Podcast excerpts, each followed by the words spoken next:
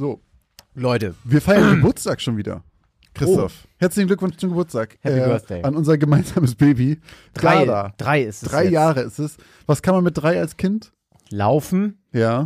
mh, Mama und Papa sagen auf jeden Fall. Auch ein bisschen reden, glaube ich. Also, Mhm. ich, keine Ahnung, ich bin immer sowas sehr schlecht. Ich weiß immer erst, wenn es soweit ist. Mit den Al- Kids, was die können. Ja, ich habe eine Tochter, aber ich google nicht irgendwie, Ja, wann auch- sie was kann. Die ist ja auch noch jünger als drei Jahre, aber ich weiß das halt gar nicht. Ich denke immer, vor sechs kann kein Mensch reden oder sowas, weil ich habe da gar keinen Bezug zu. Das, nee, das, das Ding ist ja, das Ding ist ja, was ich immer so krass finde, wenn du dir überlegst, keine Ahnung, mit drei, vier können die richtig reden, mit dem Laufrad fahren und sind auch schon richtig gut zu Fuß und so, ne? Mhm. Sind auch robust. Ja, Stabil aber, gebaut. aber die, aber wie lange du die halt wickeln musst, du musst die ja locker bis drei, vier safe. Echt? Ich glaube ja. Also irgendwann, vielleicht geht man dann Die schon sollen aufs, sich mal zusammenreißen. vielleicht geht man dann schon aufs Töpfchen oder so. Ja. Aber wann geht man das erste Mal alleine aufs Klo? Ich habe keine Ahnung. die sind auch zu groß, ne? Kriegt man, gibt es nicht diese komischen Aufsätze für Klos, für Toiletten? Ja, so, so, ein- so ein Tritt, ne? Dass man ja, und auch, dass da oben so drauf was drauf ist, weil das ist ja die Öffnungshilfe Oh, zu groß, da gibt's fallen doch, die ja rein. oh, da gibt's doch dieses geile Bild. Kennst du das? Ich glaube nicht. Mit so einem mega abgefahrenen Klostuhl. Den posten wir auf jeden Fall. Den poste ich. Der ist, warte, ich zeig dir den. Okay. Den posten wir bei Instagram. Warte mal. Ähm, Toilet Seat. Ich gebe jetzt einfach Meme ein. okay, das ist wirklich geil. Geil, oder? So einen hätte ich auch gerne. So einen hätte ich auch Der ist ja an gerne. den Beinen festgeschnallt. Den posten wir äh, bei Instagram. Könnt ihr ähm, sagen, ob ihr den auch gerne hättet oder ob ihr ihn hattet. Und ob ihr auch so einen geilen äh, Haarschnitt hattet wie der Boy. Ja, Okay, seid, seid gespannt. also alles Gute zum Geburtstag. Jo, dir auch.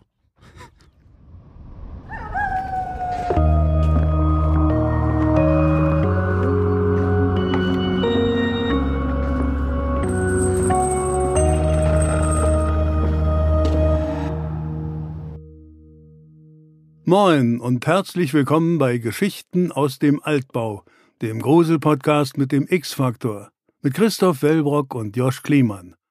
Und bevor wir auch in unserem dritten Jahr dazu kommen, ob wir in unseren letzten zwei unheimlichen Geschichten voller schauriger Ereignisse, mysteriöser Vorkommnisse und unerklärbarer Phänomene wahre Kerne versteckt haben, hier wie immer die kleine Spoilerwarnung, denn die neuen Geschichten von heute beginnen ab 24 Minuten und 43. Wir fangen an mit Christophs Geschichte vom letzten Mal mit dem Namen Ein schweres Schicksal. Und in der Geschichte geht's um Ryan, einen jungen Mann, der mit starken Magenschmerzen aufwacht und sich auch direkt erstmal übergibt mit einer sehr, sehr ekelhaften Beschreibung, muss ich sagen. Oh ja? Äh, Ich fand die, fand die sehr treffend, aber auch sehr ekelhaft.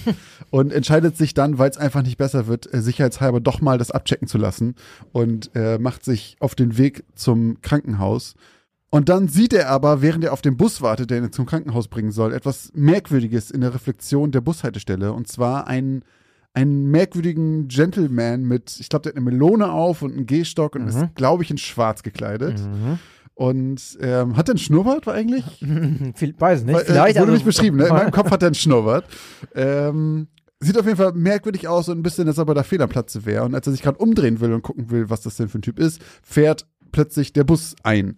Und er kann den Mann nicht sehen oder er ist einfach weg oder war vielleicht nie da, wissen wir nicht genau. Ähm, dann quält er sich den ganzen Weg zum Krankenhaus. Vom Krankenhaus sieht er wieder in der Reflexion von den Krankenhausfenstern diesmal diesen Mann hinter sich, dreht sich wieder um, doch auch dann kommt wieder ein Auto, und zwar der Krankenwagen, und der Mann ist wieder nicht da. Er wird eingeliefert und nachdem er dann im Krankenhaus untersucht wurde, wird er auf sein Zimmer gebracht, in dem schon ein alter Mann liegt, ähm, der eigentlich gehofft hat, er bleibt alleine dort, aber äh, dann kommt doch Ryan, aber ist ja auch nicht so schlimm, dann ist er zumindest nicht ganz so einsam. Und die beiden reden ein bisschen und dann fragt Ryan ihn nach einem Spiegel, denn er hat sich den ganzen Tag schon nicht angesehen und ähm, vermutet, er sieht fürchterlich aus. Und bekommt von dem Mann einen alten Quecksilberspiegel, den er, glaube ich, von seiner Frau hatte Mhm. Und schaut dann da rein und auf einmal fängt Ryan an, mit irgendeiner Person im Spiegel zu reden und schreit irgendwie sowas wie, warum verfolgst du mich? Und ähm, kriegt da irgendwie einen absoluten Anfall und sagt dann noch irgendwie die Worte, tut mir leid wegen ihres Spiegels, aber sie werden ihn nicht mehr aufheben können. Kippt um, lässt den Spiegel quasi, ich glaube, er legt den noch auf den Nachttisch und ist einfach tot Kriegt noch einen Hustenanfall? kriegt noch einen Hustenanfall, genau, und ist dann tot. Ähm, und es ist tatsächlich so, wie er gesagt hat, denn tatsächlich können sie diesen Spiegel nicht mehr aufheben. Also weder der alte Mann noch irgendwie der Hausmeister noch irgendwer, der ist einfach festgebappt. Äh, wie auch immer. Und damit endet die Geschichte. Und bevor wir dazu kommen, ob ich glaube, dass die Geschichte wahr ist oder nicht, haben wir natürlich euch auch gefragt. Und von euch sagen 37% sie ist wahr und 63% glauben, sie ist verkehrt. Also ausgedacht. Ach, ich habe mich da schon wieder, wie immer, sehr schwer mitgetan. Ich finde dieses, dieses Spezifische mit dem Quecksilberspiegel finde ich so merkwürdig, dass ich eigentlich sagen würde, sie ist echt. Aber. Nee, ich sag jetzt einfach, sie ist echt. Ich sag, du hast das irgendwo her mit dem Quecksilberspiegel und diesem Mann. Ähm, ja, ich glaube, da muss ich jetzt aber einen Euro zahlen. Ja, aber jetzt zu spät. Ich sag, sie ist echt. Ich sag, du hast es irgendwo her. Du hast doch hier auf meinen Monitor äh, geschielt. Nee, tatsächlich nicht. Denn äh, du hast recht, die Geschichte ist äh, so passiert. Und zwar 1936. Am 28.02. ist das Jeffrey de Rosier passiert. Dieser lag mit äh, vier weiteren Patienten, nicht mit einem, auf dem Zimmer und hat sich mit dem äh, Spiegel die Haare gekämmt.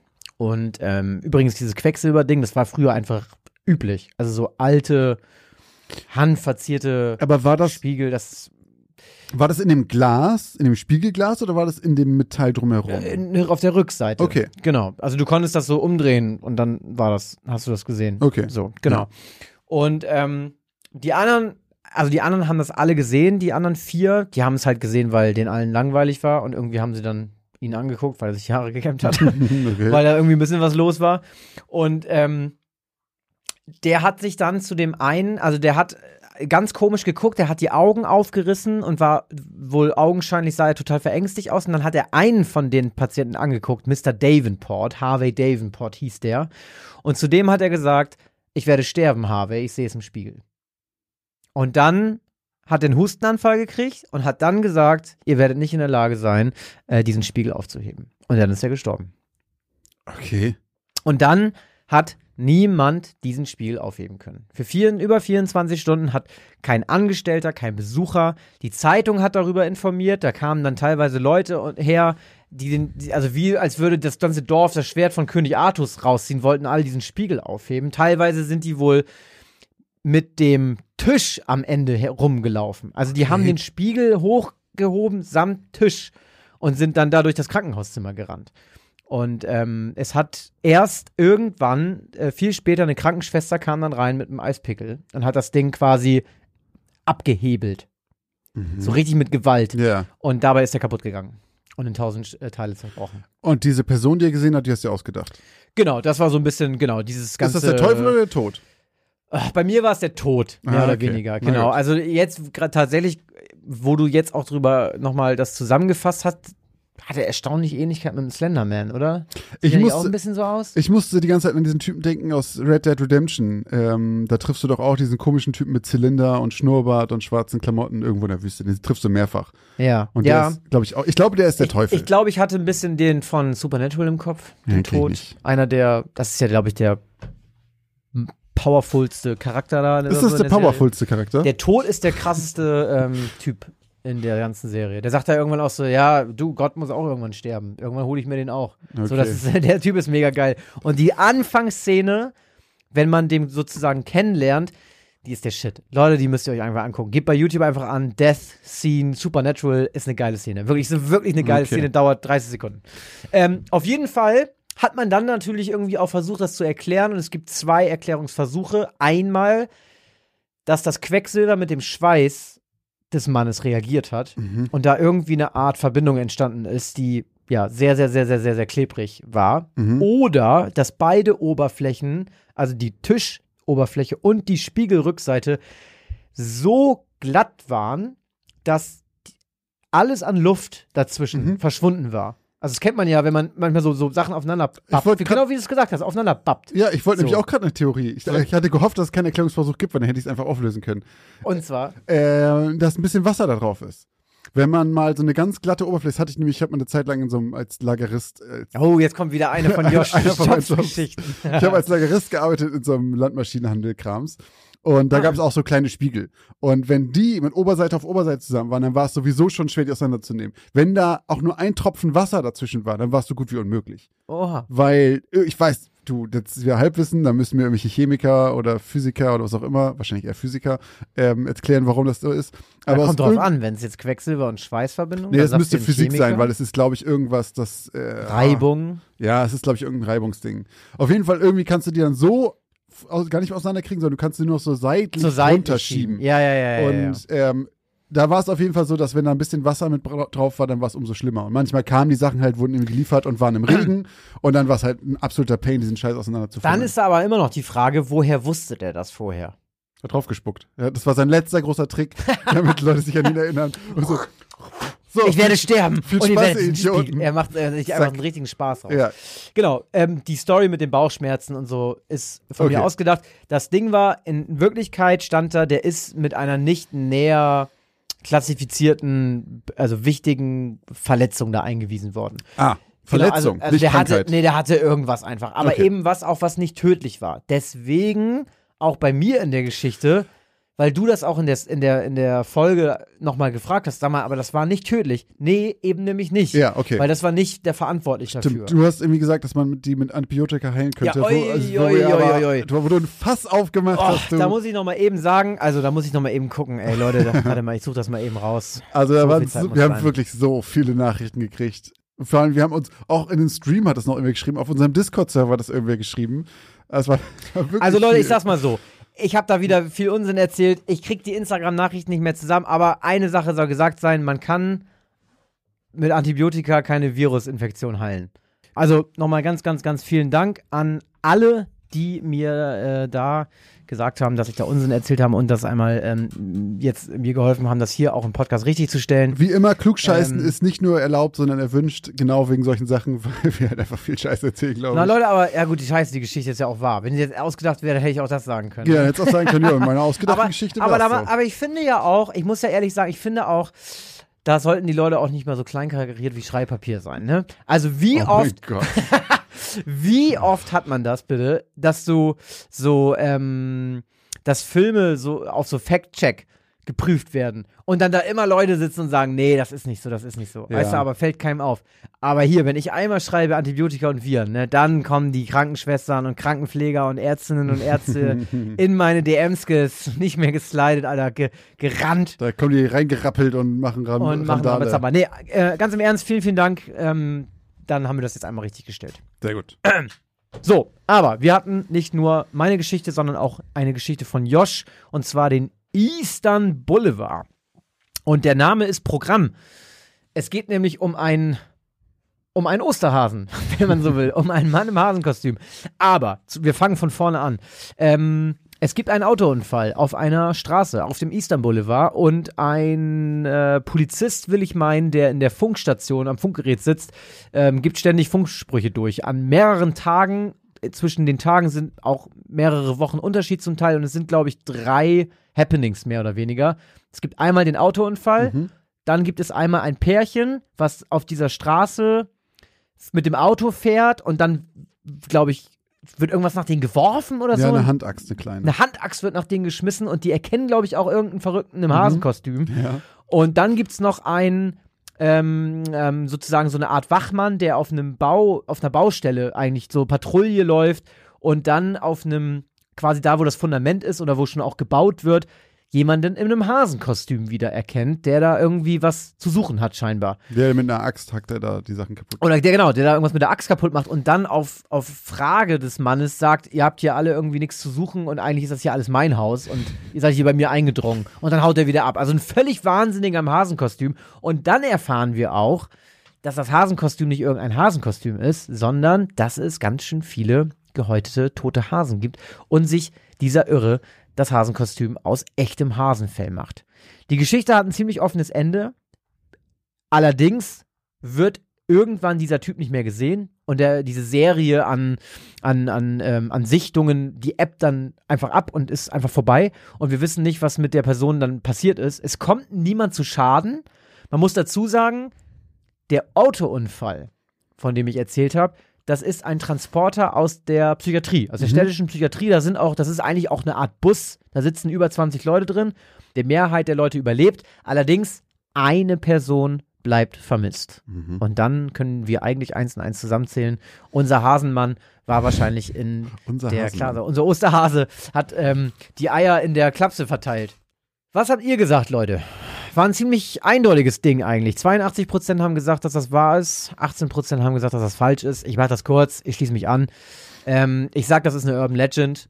Ähm, ich sag, ja, weil das Ende so offen war und so sage ich, da gab es irgendwann mal, ich sage, es gab einen Autounfall, auch von der, ähm, von der Psychiatrie und vielleicht gab es auch ein paar tote Hasen. Das ganze Ding ist wahr, aber ich sag, ich sag trotzdem, dass es nicht bewiesen ist, dass da wirklich jemand im Hasenkostüm mit einer Axt durch die Gegend läuft. Übrigens hatte ich auch sehr, sehr starke Donnie Darko-Vibes. Sehr gut. Wollte ich auch nochmal erwähnen. Habe ich letztes Mal vergessen. Sehr schöner Film übrigens. Also, ähm, es ist wahr, dass die Geschichte als wahr gezählt werden kann. Alle seine Zusätze waren beinahe fast komplett falsch.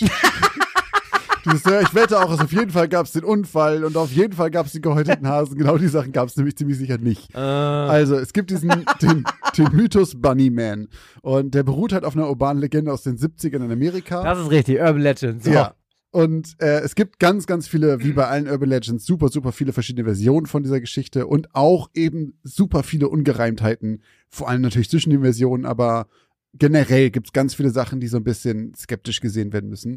Was es aber sehr, sehr sicher gab, waren diese beiden Vorfälle aus meiner Geschichte. Und zwar die eine mit den zwei Personen, äh, die im Auto waren, wo dann Kostümierter mit einem Beil nach denen geworfen hat und das durchs Fenster geschmettert hat und der hat ein Hasenkostüm halt irgendwie an.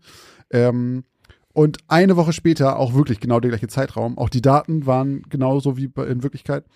Bei mir wird in jedem, in jedem dieser Szenarios guckt irgendwie auf die Uhr oder auf den Kalender, sodass man das Datum halt hat. Und das ist genau die wie in echt. Ah, okay. Und auch dies eine Woche später mit dem Neubau, dass an einem Neubau irgendein Typ mit einem Hasenkostüm mit einer Axt rumgehackt hat und so. Auch das ist anscheinend genauso passiert oder wurde so berichtet, weil es gibt auch wirklich immer noch ähm, diese Zeitungsberichte von damals, in denen das drin stand, dass Mhm. das passiert ist so. Danach gab es halt wirklich viele Meldungen, dass man den nochmal gesehen hat, aber das muss halt nichts heißen, weil der wurde nie wieder offiziell gesehen von Polizisten, es gab keine Berichte mehr, sondern es hieß einfach nur, ja, danach gingen über 50 ähm, Berichte von Augenzeugen ein, dass die den auch gesehen hätten. Punkt. So, mehr gibt's darüber nicht. Äh, wie gesagt, die Psychiatrie gab's nicht, diese gehäuteten Hasen. Manche sagen, es gab's, manche nicht, gibt's keine richtigen Beweise für und so weiter. Es ist aber halt genug, dass ich sagen würde, sie kann nicht wieder wirklich widerlegt werden, weil es gibt halt Sachen, die wirklich so passiert Ja, sind. aber ist ja wie mit Legenden. Genau, ich bin ja nur dafür, wenn eine urbane Ja, ja. Legende komplett ein Hoax wäre und man weiß, okay, die Zeitung hat diesen Artikel einfach nur geschrieben aus Publicity-Gründen, dann wäre es fake. Aber es gab diese Vorkommnisse anscheinend. Von daher Ja, okay. ähm, Mhm. würde ich sagen, sie ist wahr. Und es ist eine ganz merkwürdige Legende aus Amerika. Mal wieder, natürlich aus Amerika. Bunnyman. Es, er heißt auch tatsächlich einfach der Bunnyman. Hä, aber es sind nur zwei Sachen und das reicht, dass das so large ist. Ja, das ist halt in den 70ern, 80ern und sowas. Die Leute hatten noch Ja, nichts nur weil zu der tun. eine Hase zweimal irgendeine Scheiße baut. Also da wirst ja heute, heute ist das ja allen egal. Ja, heute wäre das eigentlich, das passiert ja tagtäglich. Ja, ja ich wollte gerade sagen. Ja. Ähm, und ich glaube, damals war einfach erstmal weniger los. Dann so mit dem Hasenkostüm ist halt mega merkwürdig, gerade Mhm. damals so ein bisschen. Und ich glaube, das entstand halt dadurch, dass diese zwei Sachen halt bekannt wurden und dann irgendwie 50 Leute meinten, oh, ist mir auch passiert. Und ich glaube, dann war es schon in der Gegend einfach eine lokale Legende und dann trägt sich früher oder später mit raus, wie die meisten Urban Legends Ja. so. Ja. Aber ja, es ist tatsächlich eigentlich gar nicht so mega viel passiert. Aber ja, äh, dann noch eben ganz gut gemacht mit dem, mit dem Unfall als Aufhänger. Ach so, ja, den gab es aber tatsächlich in einigen Versionen auch drin. Also es ist Ach nicht, so. der kommt auch nicht von mir, sondern es gibt verschiedene Versionen, in denen das auch so ist, wo es auch heißt, das ist ein Typ, der halt genau wie Dann, meine hab, jetzt, dann war das doch alles gar nicht so falsch, was ich gesagt habe. Ja, aber das sind Versionen, wo man sehr sicher sagen kann, dass die nicht stimmen. Weil in der Gegend, auch da, wo das wirklich passiert ist und die Okay. Berichte gab, da gab es nicht mal eine psychiatrische Anstalt. Ach so, okay. So, das meine ich. Okay. Aber es gibt halt Versionen von diesem auch als Creepypasta und so weiter, wo das halt dann irgendein Irrer ist, der seine Familie an Ostern abgeschlachtet hat und so. Aber das ist halt alles sehr sicher ausgedacht. Aber man hat ihn auch wirklich nie wieder gesehen und nie gefasst. Hat er keinen Bock mehr gehabt. Nee, hat genug Unruhe gestiftet. Ich meine, er ist unsterblich geworden dadurch. Es Ja. werden jetzt noch Podcasts gemacht, in denen er erwähnt wird. Das reicht ja wohl. Ja, über 50 Jahre später. Ja, wenig Arbeit geleistet dafür, muss man mal sagen. Und Ostern steht auch noch vor der Tür. Also Hm. passend. Über Eastern Boulevard, Leute, wer hat's, wer hat's sofort verstanden? Eastern Boulevard. Ich muss sagen, in der Folge habe ich es nicht gepeilt, Mhm. aber wir haben ja ein paar Tage später gequatscht und da habe ich dich irgendwie mitten im Satz unterbrochen. Ja, meinst du, aufgefallen. mal ganz kurz. Istanbul, stimmt, das war wirklich so. Ja. ist, der Groschen ist sehr langsam gefallen, aber Ja. er ist doch unten Er angekommen. ist gefallen, Leute. ja, wunderbar. Wieder einmal haben Josh und Christoph die Grenze zwischen Realität und Illusion überschritten. Wie ging es Ihnen beim Hören der letzten zwei Geschichten aus dem Altbau? Konnten Sie Wahrheit von Fiktion unterscheiden? Jetzt machen wir eine kurze Werbeunterbrechung. Was glaubt ihr, gebt ihr eigentlich so für Essen im Monat aus? Oder für Klamotten? Oder um nebenan in dem kleinen süßen Café einen Cappuccino zu trinken? Was auch immer ihr gerade vermutet, vielleicht liegt ihr mit diesen Vermutungen ganz schön daneben. Wenn ihr das mal überprüfen wollt, dann kann euch die App Finanzguru dabei helfen, denn dort könnt ihr Budgets einstellen für verschiedene Sachen, die ihr braucht, zum Beispiel fürs Einkaufen, für Essen oder was auch immer ihr sonst ähm, budgetieren wollt und dann mal so einen kleinen Self-Check machen, ob ihr denn wirklich da liegt, wo ihr glaubt, dass ihr liegt oder doch merkt, oh, ich gebe vielleicht ganz schön viel Geld für Cappuccini aus. Und in diesem Fall kann euch Finanzguru sehr dabei helfen, einen Überblick über eure Finanzen zu bekommen und diesen Überblick auch zu behalten. Das Beste daran ist, das Ganze ist vollkommen kostenlos. Ihr habt aber die Möglichkeit für 2,99 Euro im Monat Finanzguru Plus zu holen und ein paar Extrafunktionen freizuschalten. Um dieses Geld aber auch noch zu sparen, um zumindest zu gucken vorher, braucht ihr das überhaupt wirklich? Ist das eine von diesen Ausgaben, die euch hilft? Dafür könnt ihr Finanzguru Plus drei Monate komplett kostenlos testen. Dafür müsst ihr einfach nur den Code Altbau benutzen. Der ist 30 Tage lang gültig und damit bekommt ihr drei Monate Finanzguru Plus vollkommen kostenlos. Ganz wichtig jedoch, das gilt nur für Neukunden. Das heißt, wenn ihr schon Kunde da seid, dann seid ihr wahrscheinlich eh glücklich damit und braucht ihn gar nicht. Die Anleitung, wie das funktioniert, könnt ihr ganz einfach hier finden bei uns in den Shownotes. Das haben wir euch wie immer hier verlinkt. Also probiert es jetzt gerne aus und guckt mal, wo ihr bei euren Budgets in Wirklichkeit liegt und ob da nicht für irgendwas viel zu viel Geld flöten geht.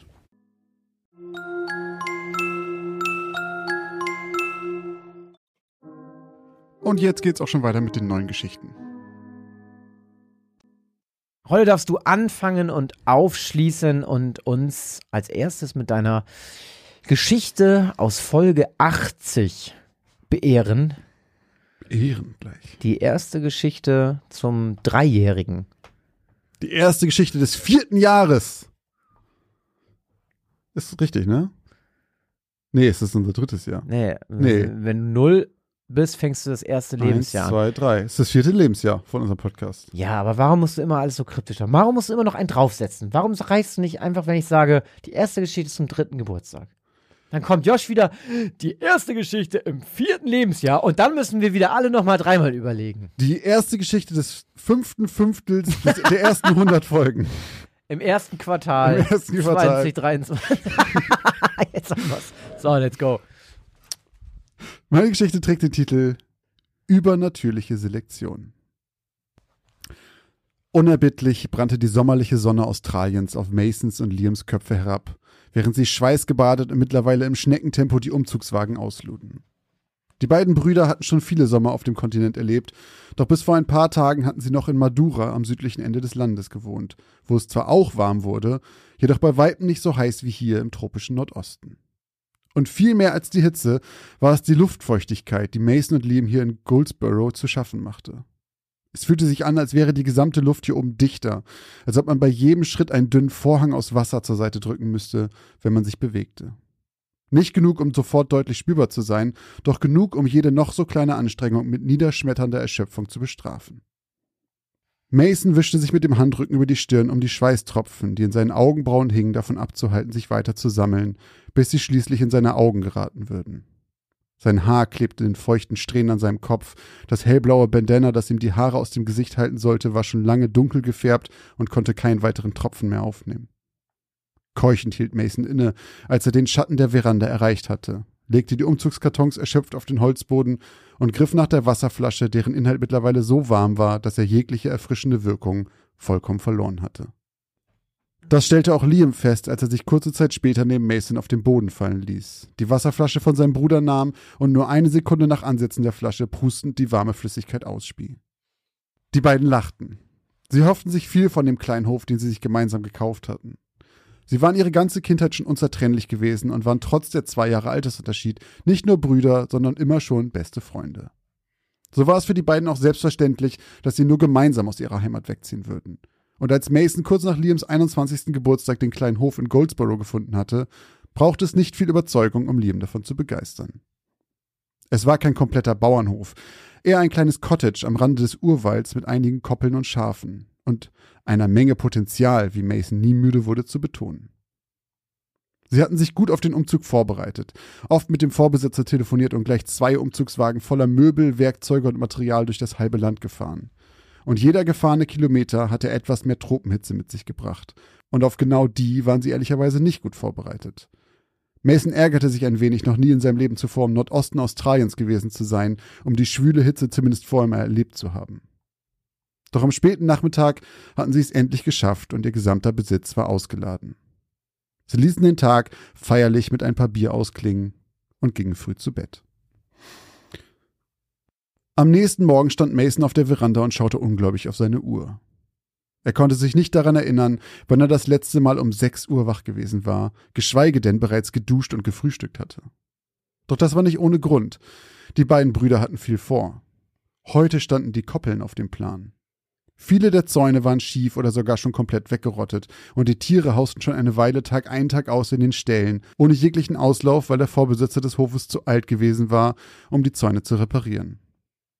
Mason und Liam wollten zunächst einmal das gesamte Grundstück ablaufen. Plan, wo sie Zäune neu ziehen würden und danach direkt mit der Arbeit beginnen. Das Material dafür hatten sie schon vor ihrem Umzug hierher liefern lassen. Sie waren erleichtert, dass die Sonne noch nicht so hoch am Himmel stand und hofften, dass sie die erste Koppel vielleicht sogar noch vor dem Mittag fertig haben könnten. Sie hatten sich extra eine automatische Pfahlramme besorgt, mit der sie die Holzstämme in kürzester Zeit in den tropischen Boden treiben konnten. Also nahmen die beiden ihre Thermoskanne, die bis zum Rand mit pechschwarzem Kaffee gefüllt war, und verließen ihr Haus in die noch nicht allzu warme Morgenluft.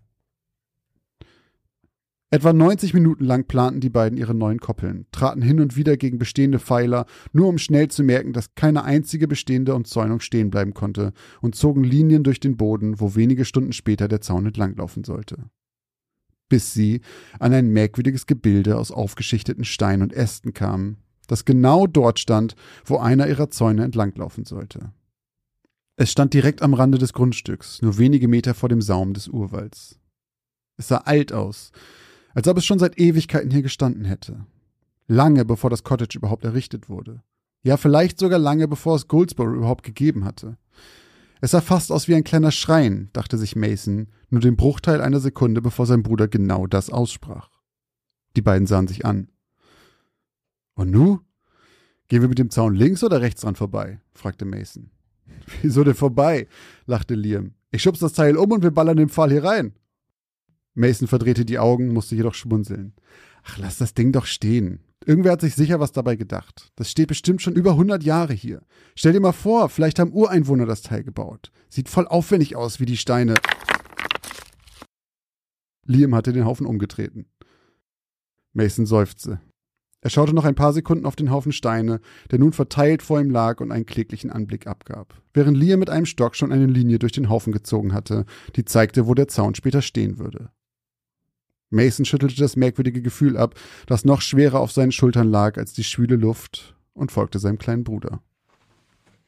Die nächsten Stunden jagten die beiden in Akkordarbeit ein Pfeiler nach dem anderen in den feuchten Boden. Die Pfahlramme machte ihrem Namen alle Ehre und ersparte ihnen mehrere Stunden Arbeit und den Verlust von ebenso vielen Litern Körperflüssigkeit.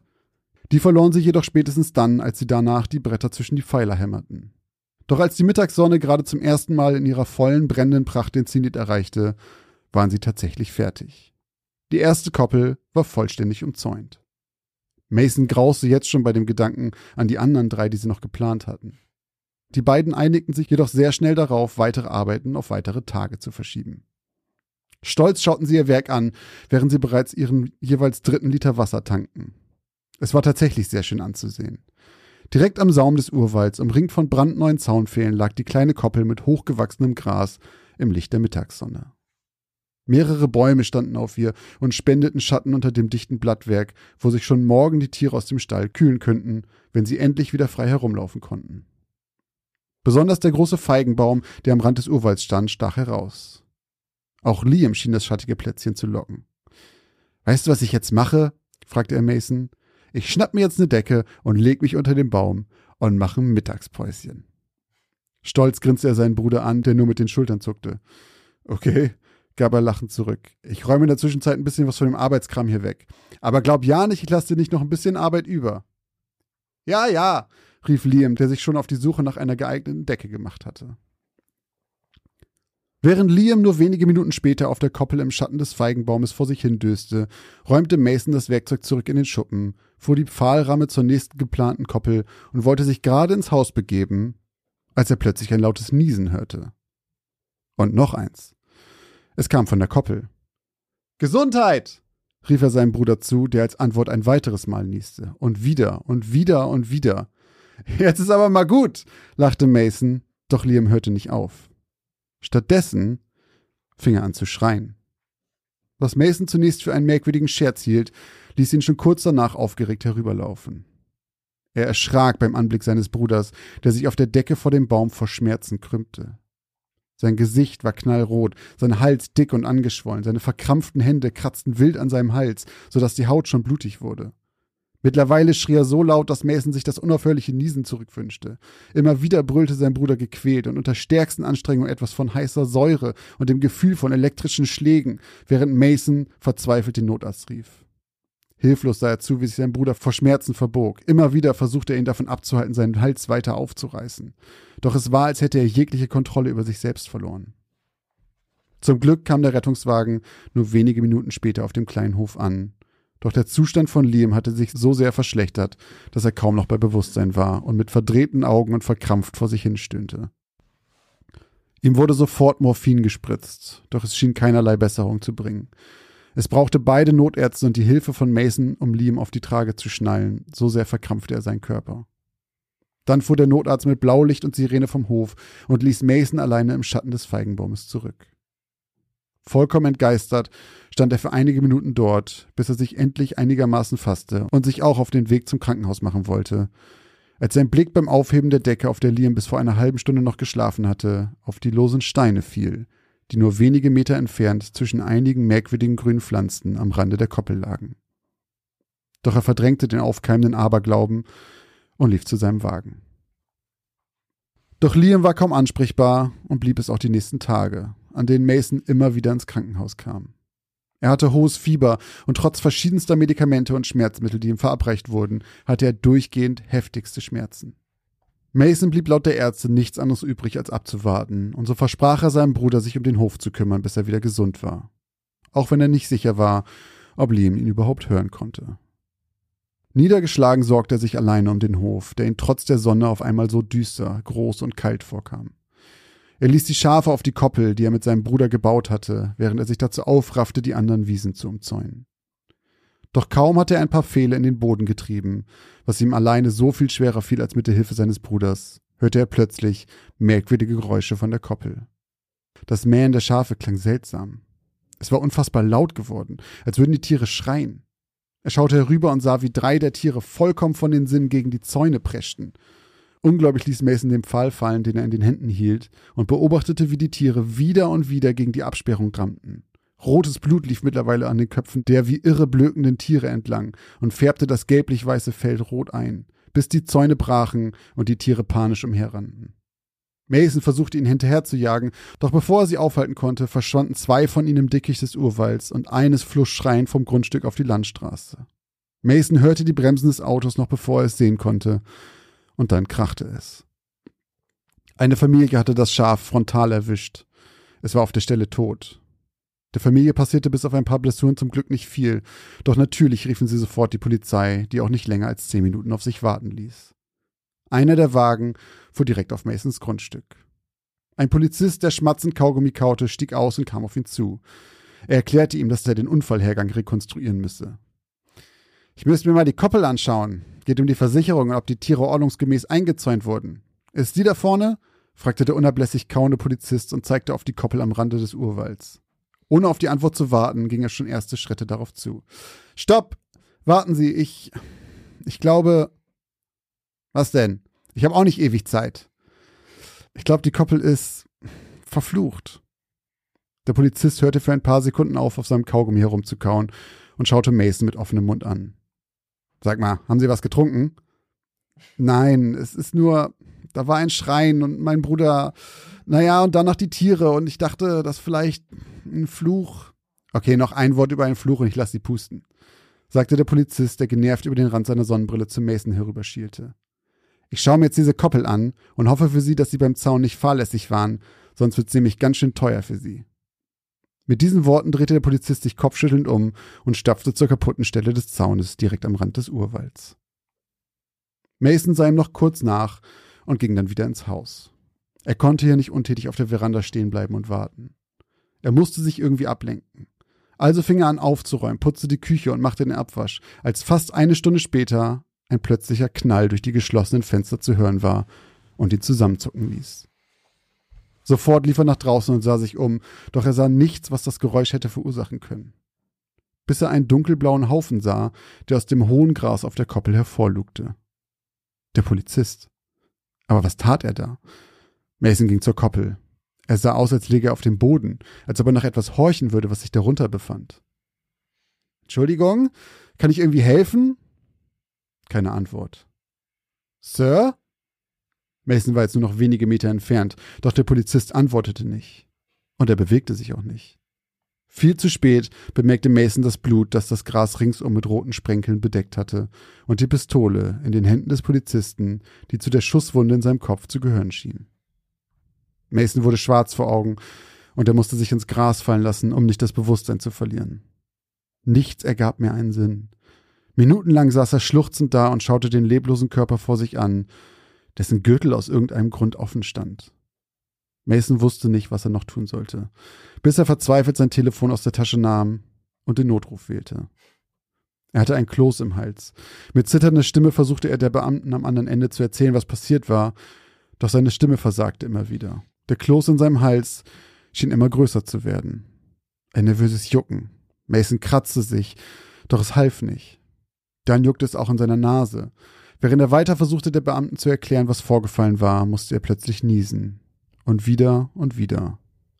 Dann lief ein leichtes Brennen durch seinen Körper und wurde langsam stärker.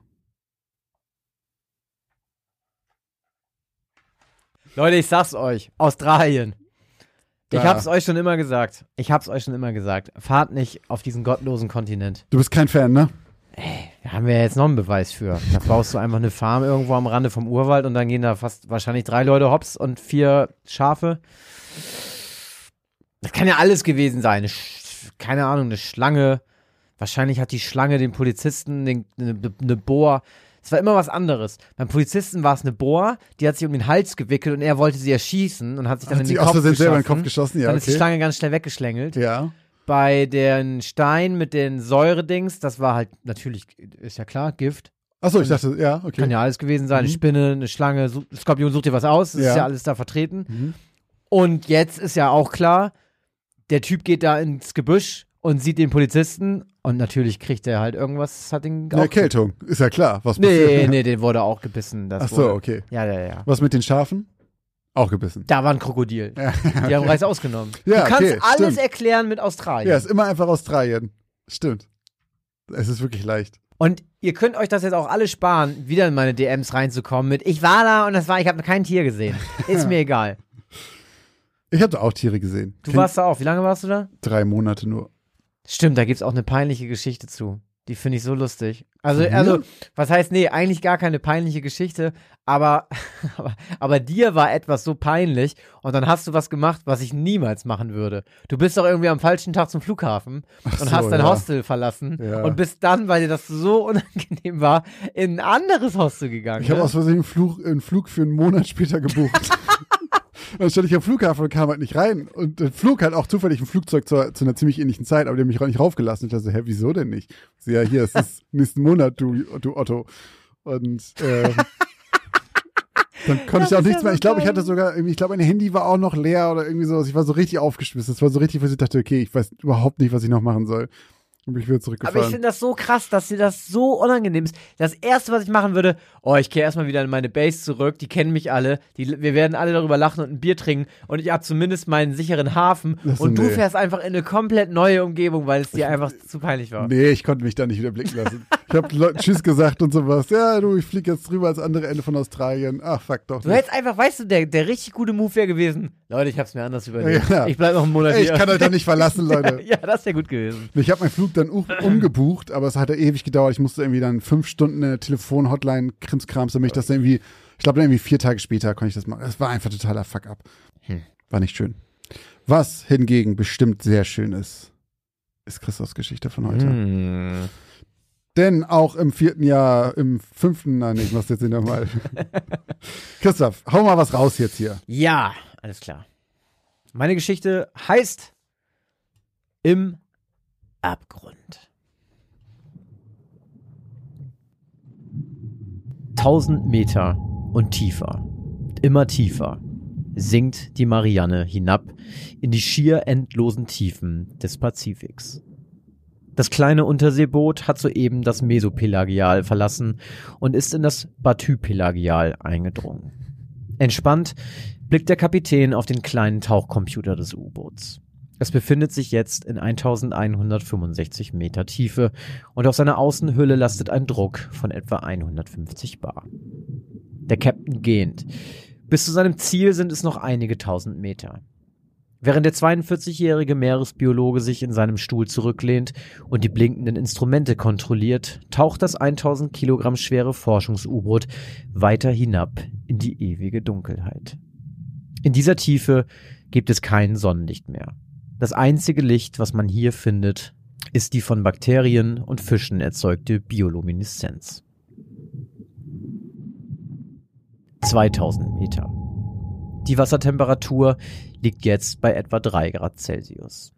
Aus dem Inneren des kleinen U-Boots kann man hören, wie der Druck von außen größer wird und auf das sieben Meter lange Stahlskelett presst.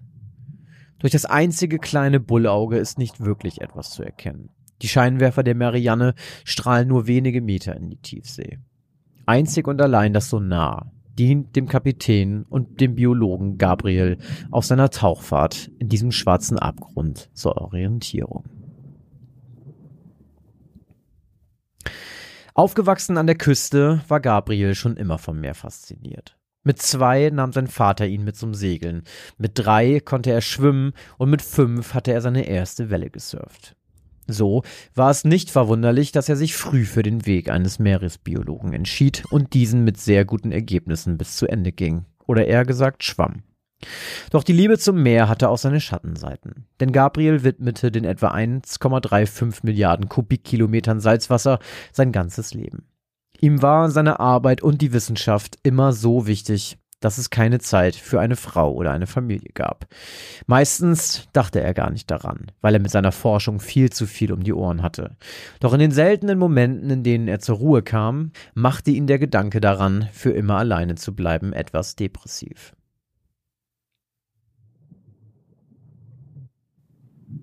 Viertausend Meter. Mit einer Höchstgeschwindigkeit von drei Knoten bringt der kleine Antrieb der Marianne das Tiefsee-U-Boot in den Bereich des Abyssopelagials. Hier liegt die Wassertemperatur fast überall nur noch knapp über dem Gefrierpunkt. Nur in den Unterwassergebirgen, dort, wo schwarze Raucher große hydrothermale Schlote kochend heißes Wasser in den Ozean pumpen, beträgt die Temperatur über 400 Grad. Ein Wasserdruck von über 500 Bar hämmert jetzt von außen auf das Stahlgerüst, das Gabriel vor dem sicheren Tode bewahrt. Er kann hören, wie es ächzt und knarzt. Das Leben hier unten ist perfekt an die Bedingungen angepasst. Tiefseekalmare jagen in absoluter Finsternis mit ihren über 10 Meter langen Tentakeln nach Nahrung, während Anglerfische mit ihren leuchtenden Ködern versuchen, Beute zu machen. Ein gott- und lichtloser Ort, an dem das Recht des Stärkeren und des am besten angepassten gilt. Gabriel hebt den Kopf und schaut auf den flachen Monitor des Sonars, auf dem unablässig ein grüner Kreis aufploppt. Nichts zu sehen. Vermutlich ist das Boot ein paar Grad vom Kurs abgekommen und es hat eine Wand oder einen der Raucher aufgezeichnet, der jetzt schon wieder außer Reichweite ist. Auf den Monitoren der am Rumpf des U-Boots angebrachten Schwarz-Weiß- und Infrarotkameras ist ebenfalls nichts zu sehen. Den Blick aus dem Bullauge spart er sich. 6000 Meter. Die Marianne hat die tiefste Meereszone erreicht, das Hado-Pelagial. Der Wasserdruck in dieser Zone ist bis zu 1100 Mal so hoch wie an der Oberfläche. Das Boot sinkt weiter. Immer tiefer geht es in den schwarzen Abgrund, dessen Grund in einer Tiefe von 11.000 Metern liegt. Hier unten leben überwiegend kleinere Lebewesen wie Scheibenbäuche oder Borstenwürmer. Gabriel nimmt einen Schluck Wasser. Seine Kehle ist trocken. Er ist jetzt seit knapp anderthalb Stunden unterwegs. Das Sonar hat seit dem letzten Ausschlag keinen Laut mehr von sich gegeben. Gut so. Alles andere wäre ziemlich unschön. Um Energie zu sparen, schaltet er jetzt die Scheinwerfer der Marianne aus. Eigentlich hätte er das schon viel früher machen können, denn auch mit eingeschaltetem Licht ist der Tauchgang visuell betrachtet ein absoluter Blindflug.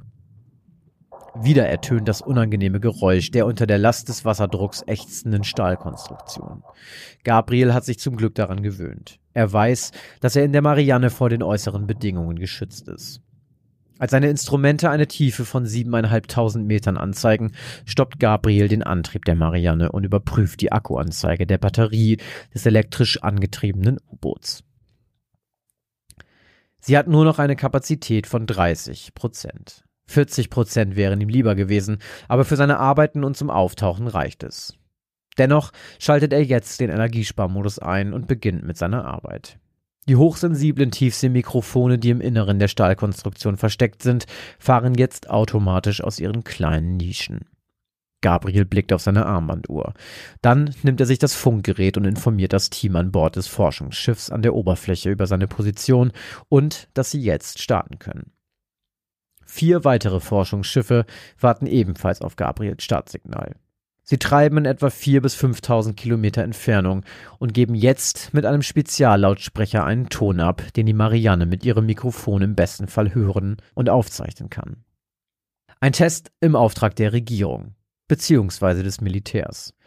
Der Ton, den das Schiff sendet, ist identisch mit dem, den auch sogenannte Unterwasser-Langstreckentorpedos von sich geben, wenn sie mit einer Geschwindigkeit von 300 Knoten auf ihr Ziel zurasen.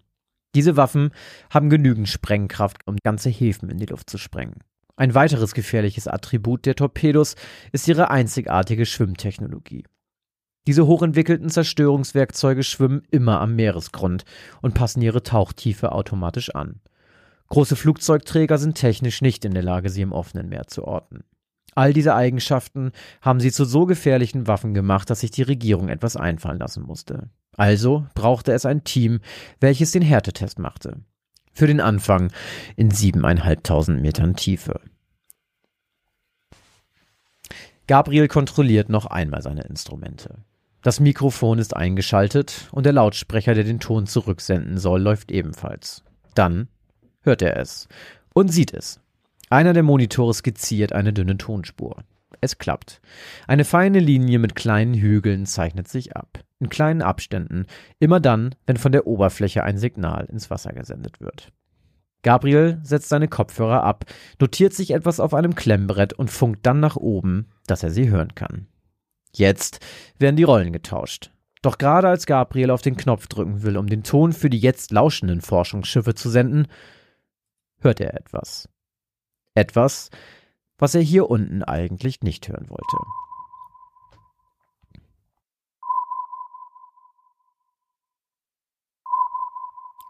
Gabriel überprüft den Kurs.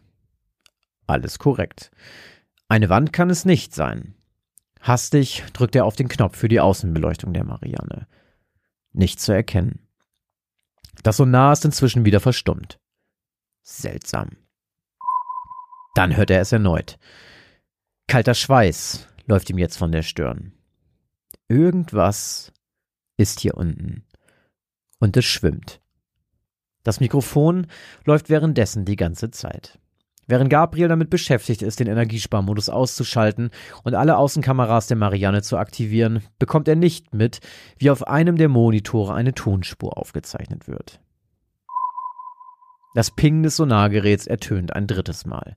Dieses Mal ist es lauter als vorher und der Punkt auf der Anzeige deutlich näher. Gabriel schnappt sich das Funkgerät. Ich komme hoch. Irgendwas ist hier unten. Irgendwas, was so groß ist, dass es auf dem Sonar erscheint. Marianne over and out. Gabriel ist jetzt panisch. Mit klopfendem Herzen schaltet er die Maschinen der Marianne auf volle Kraft und beginnt aufzutauchen. Hinter ihm auf dem Monitor zeichnet die Software eine Tonspur im Zickzack auf. Gabriel weiß um die Energiereserven der Marianne, doch sein Fluchtinstinkt benebelt seinen Sinn für verantwortungsvolles Handeln.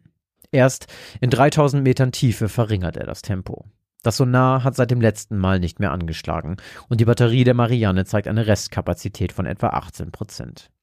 Mit diesem Tempo dauert es noch etwa eine Stunde, bis er wieder an der Oberfläche ist. Langsam schwebt das kleine Tiefsee-U-Boot durch die lichtlose Weite des Batü-Pelagials. Wie ein Stern in den unendlichen Weiten des Weltraums taucht es in Richtung Oberfläche, umhüllt von einem Schimmer aus grellem Licht, der nur einen winzigen Umkreis der schwarzen Todeszone in ein bedrohliches Zwielicht taucht. 84 Minuten später, die sich für Gabriel wie eine Ewigkeit anfühlen, durchbricht die Marianne die ruhig daliegende Oberfläche des Pazifiks und wird von der Triton an Bord genommen. Doch die Projektleiterin Stella Cameron ist sauer. Die Marianne hat ihren Auftrag nicht abgeschlossen und kein Signal an die anderen Forschungsschiffe gesendet.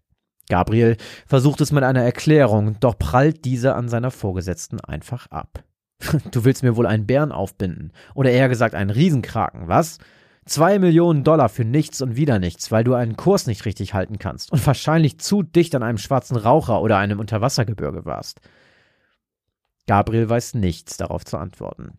Doch in dem Moment, als er die Brücke verlassen will, stürmt ein wissenschaftlicher Mitarbeiter der Crew der Marianne an ihm vorbei und brüllt Die Marianne hat außer dem Signalton der anderen Schiffe noch etwas aufgezeichnet. Gabriel dreht sich um und blickt abwechselnd zu dem jungen Studenten und seiner Vorgesetzten Stella Cameron. Wie bitte? fragt sie den jungen Mann. Die Mikrofone der Marianne waren auch noch nach der Messung der Signale der Forschungsschiffe aktiv, antwortet er aufgeregt. Sie haben noch etwas aufgezeichnet. Etwas sehr Lautes. Der junge Mann hält ein Stück Papier in der Hand, mit dem er aufgeregt wedelt. Darauf sieht Gabriel eine Tonspur. Eine Tonspur, die im Zickzack verläuft und Ausschläge verzeichnet, die viel höher zu sein scheinen als die des gesendeten Tonsignals der anderen Forschungsschiffe. Das Geräusch hat die Marianne aufgezeichnet? Wann? platzt es aus ihm heraus. Ein paar Minuten vor ihrem Funkspruch darüber, dass sie auftauchen. Wir haben die Daten mit denen des Sonargeräts verglichen. Die Tonspur wurde zeitgleich mit den Ausschlägen auf dem Sonar aufgenommen. was auch immer da unten war. Es hat sich nicht nur blicken, sondern auch hören lassen. Stella Cameron ist jetzt so blass, wie Gabriel sich fühlt. Und das ist noch nicht alles, führt der Student weiter aus. Die Mikrofone aller vier Forschungsschiffe haben dasselbe Geräusch gehört und aufgezeichnet. Er wedelt mit der anderen Hand herum, in der er vier Seiten dünnes Papier hält. Uns ist kein einziges, wirklich überhaupt kein Lebewesen auf diesem Planeten bekannt, was in der Lage ist, unter Wasser ein Geräusch in dieser Lautstärke zu erzeugen, was noch in über 5000 Kilometer Entfernung zu hören ist. Gabriel weiß nicht, was er sagen soll. Seine Augen sind auf seine Vorgesetzte geheftet. Diese mustert den Studenten, der ein Gesicht macht, als hätte er gerade im Lotto gewonnen. Können wir das Geräusch hören?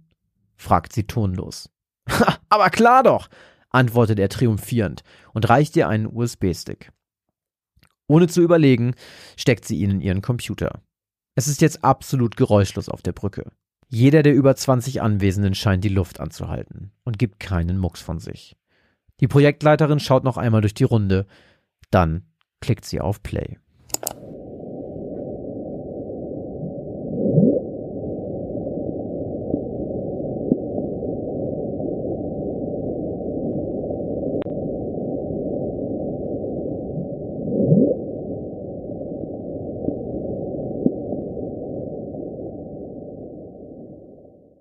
Verzeih mir, Gabriel, sagt sie langsam. Ich bin gerade sehr glücklich, dass du keine Sekunde länger in diesem Abgrund geblieben bist.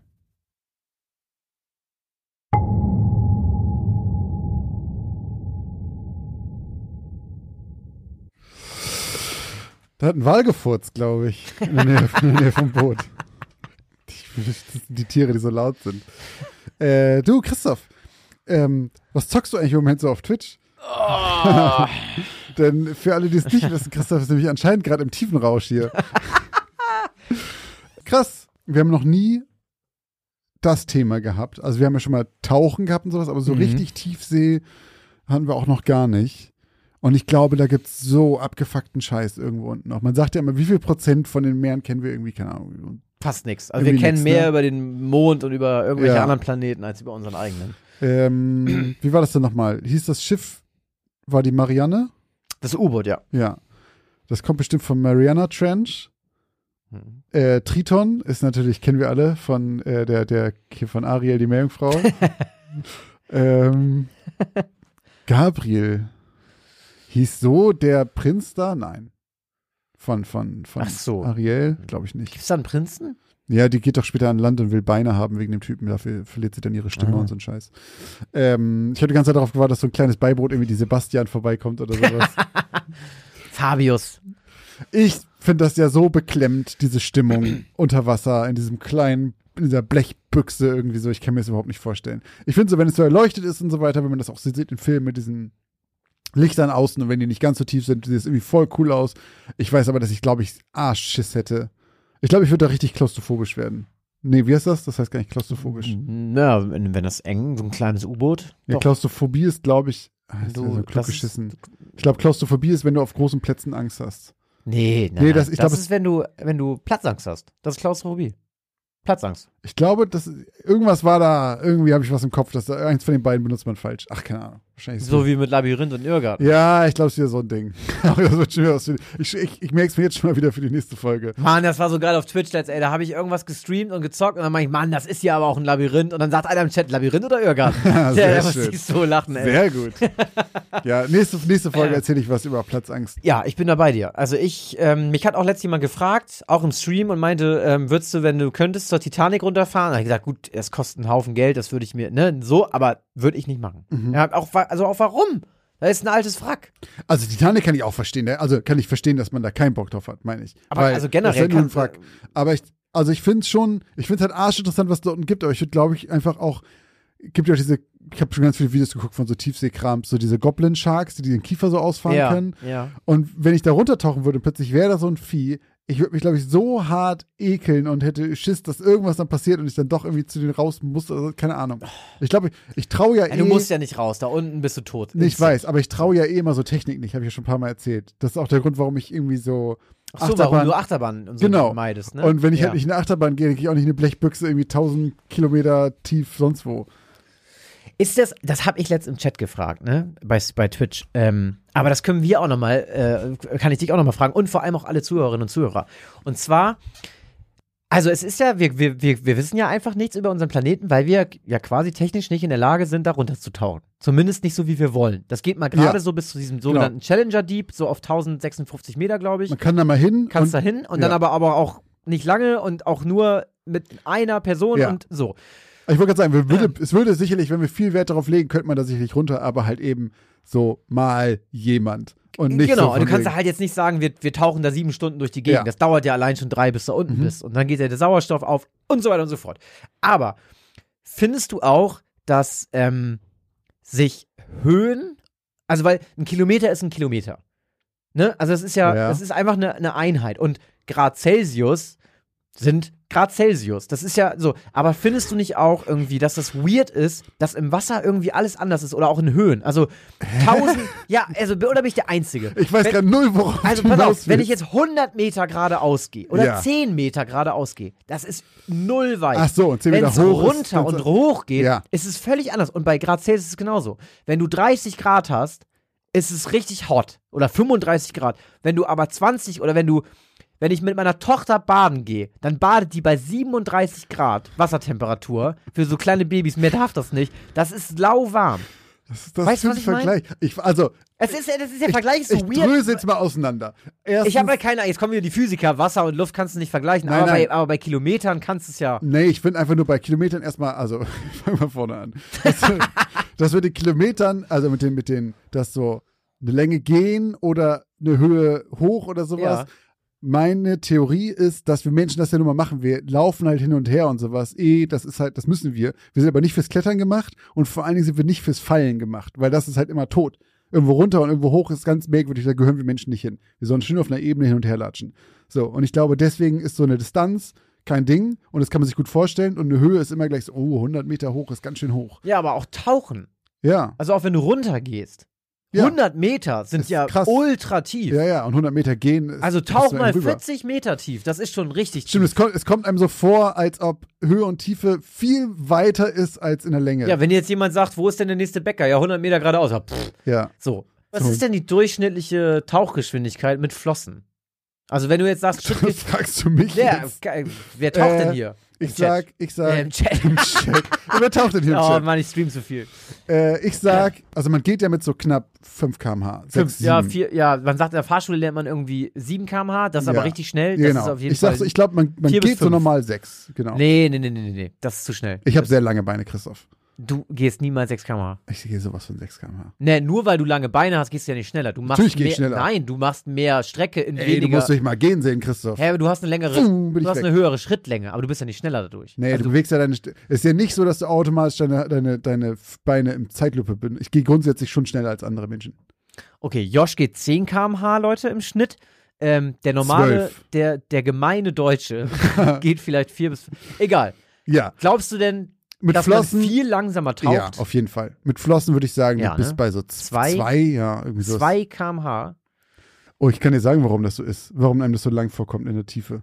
weil. Weil du halt, weil Luft total begrenzt ist. Das ist ja, du hast von vornherein hier einen absoluten Timer.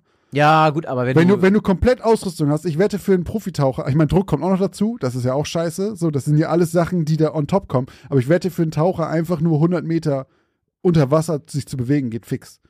Wenn du halt, wenn Luft keine Rolle spielt. Mhm. Aber für uns ist halt so 100 Meter tief unfassbar tief, weil du halt direkt, sobald du unter Wasser bist, sagt alles in deinem Körper, ja, alles klar, du bist gleich tot, äh, beeil dich mal. ja. Und das Temperaturding? So, und das Temperaturding ist, ähm, bleib mal lange bei 37 Grad da drin. Wo drin? Im Wasser? Im Wasser, da gehst du aber vollkommen in den Arsch. nee, das wird voll kalt. Ja, das Wasser, Mann, wenn die Temperatur so bleibt, du Nase. Das ist halt die Sache. Du kannst natürlich bei 37 Grad, 37 Grad Temperatur ist todesheiß und im Wasser geht's, also du badest halt warm, Ja. aber das wird ja immer kälter. Das heißt, ab dem Moment, wo du reingehst, wird's nur noch kälter. Ja, ja, klar, aber was wäre, aber wenn ich jetzt 37 Grad. Dauerhaft behältst, Ja. da gehst du voll kaputt bei. Nee, aber wenn du jetzt zum Beispiel in so einen, Da geht der in, Kreislauf in, in total so in einen Arsch. heißen Pool gehst oder so. Ja, aber wie lange bist du denn im Pool und wie lange bist du bei 30 Grad draußen? Naja, guck mal, in der Sauna chillst du ja teilweise dann so fünf bis zehn Minuten höchstens. Ja. So bei 60 Grad. Ja, Und das ist richtig hot. ja. Ne? Du könntest auch bei fünf Minuten nackt draußen chillen, wenn draußen äh, so viel Grad Ja, das wären. ist schon irgendwie, das ist schon alles irgendwie weird. Aber um das mal, mal abzukürzen, ey, ohne Witz, ich bin da ein, zu 100% bei dir. Ich könnte das nicht und ich will das auch nicht und ich will auch nicht tauchen. Auch bei dem Spiel, was ich gerade zock, ich kann mir einfach nicht erklären, warum man Tiefsee tauchen, warum man einfach taucht. Muss man auch echt nicht hin. Sollen wir ja auch offensichtlich nicht. Zumindest nicht da ganz unten hin. Nee, wir sind, wir dafür halt auch nicht, nicht. wir sind dafür nicht gemacht. Wofür wir aber gemacht sind, ist äh, euch zu danken. das, ist, Oh, das wird immer billiger das hier. wird Ne? immer schlechter. und heute wollen wir uns bei unseren drei neuen Patreons bedanken. Und zwar bei Marc, Celine und bei Alexandra, die unserer kleinen Familie hinzugekommen sind und jetzt auch in den Genuss kommen, unsere Folgen ohne Werbung zu hören und dort auch die ganzen alten Special-Folgen hören können, die wir mal gemacht haben zu Weihnachten oder zu Halloween oder sonst was. Vielen, vielen Dank, Leute. Das freut uns sehr. Und natürlich wollen wir uns auch ganz äh, herzlich bedanken bei ähm, allen, die uns bei PayPal unterstützt haben, die uns äh, zum Beispiel die, die Strafeuros geschickt haben oder uns dort auch einfach mit einer kleinen Aufmerksamkeit oder auch einer größeren Aufmerksamkeit unterstützt haben. Vielen Dank an Sebastian, Jan, Christina und Christina. Und an die zweite Christina, ähm, du wirst wissen, oder sie wird wissen, wer gemeint ist. Ganz liebe Grüße auch nochmal, mit der habe ich auch schon mal zusammen gearbeitet. Ach. Ähm, wir kennen uns, glaube ich, von Match Attacks. Lass mich lügen. Irgend so eine Messesache. Von Match Attacks. Max, Match, ja, das ist ein Trading Card Game im Okay. Fußballbereich, so was Ja, so Kids ja, spielen. Ähm, genau. Äh, vielen, vielen Dank. Ähm, hat uns sehr gefreut. Was uns auch freuen würde, wäre, wenn ihr mal unsere Website auscheckt. Denn falls ihr uns auch supporten wollt und hier auch mal auftauchen wollt, dann findet ihr alle Infos dazu auf geschichtenausdemaltbau.de. Dort gibt es Links zu Patreon, zu Steady, zu PayPal. Dort findet ihr auch unseren Twitch-Stream. Äh, da könnt ihr sehen, wenn wir live sind und mal reinschauen, wenn Christoph in Subnautica ein bisschen abtaucht in den nächsten Tagen. Ähm, guckt da gerne mal rein und könnt auch darüber eine kleine Mail schreiben, falls ihr uns irgendwie kontaktieren wollt. Ganz genau. Und natürlich auch ganz wichtig, folgt uns auf allen anderen weiteren Kanälen, die wir so haben und folgt oder abonniert vor allem unseren Podcast, damit ihr keine Folge mehr verpasst. Ansonsten sind wir natürlich auf Instagram zu finden mit Geschichten aus dem Altbau. Dort posten wir immer Freitag nach der Veröffentlichung der Folge unsere Abstimmung. Das heißt, wenn ihr auch hier zu diesen Prozentwerten zählen möchtet, dann folgt uns dort und stimmt ab. Außerdem posten wir dort auch regelmäßig äh, Auflösungsposts oder posten jetzt zum Beispiel diesen Jungen auf der, der Toilette. Klo, wollte ich auch gerade noch sagen. Folgt uns da auf jeden Fall und schreibt uns gerne eine Bewertung bei Spotify oder iTunes. Das kostet kein Geld, das geht ganz schnell und hilft uns ungemein. Ähm, das wäre toll, wenn ihr das macht. Vielen Dank für drei geile Jahre. Vielen Dank fürs Zuhören und bis zur nächsten Geschichte aus dem Altbau. Außerdem wollen wir uns jetzt auch einmal ganz, ganz herzlich bedanken bei all den Leuten, die uns jetzt hier seit drei Jahren schon begleiten und teilweise seit den ersten Tagen uns wirklich hören, teilweise auch später eingestiegen sind, viele Folgen nachgehört haben, viel kommentieren, viel uns schreiben, uns E-Mails senden und einfach immer dabei sind, abstimmen bei Instagram, was auch immer.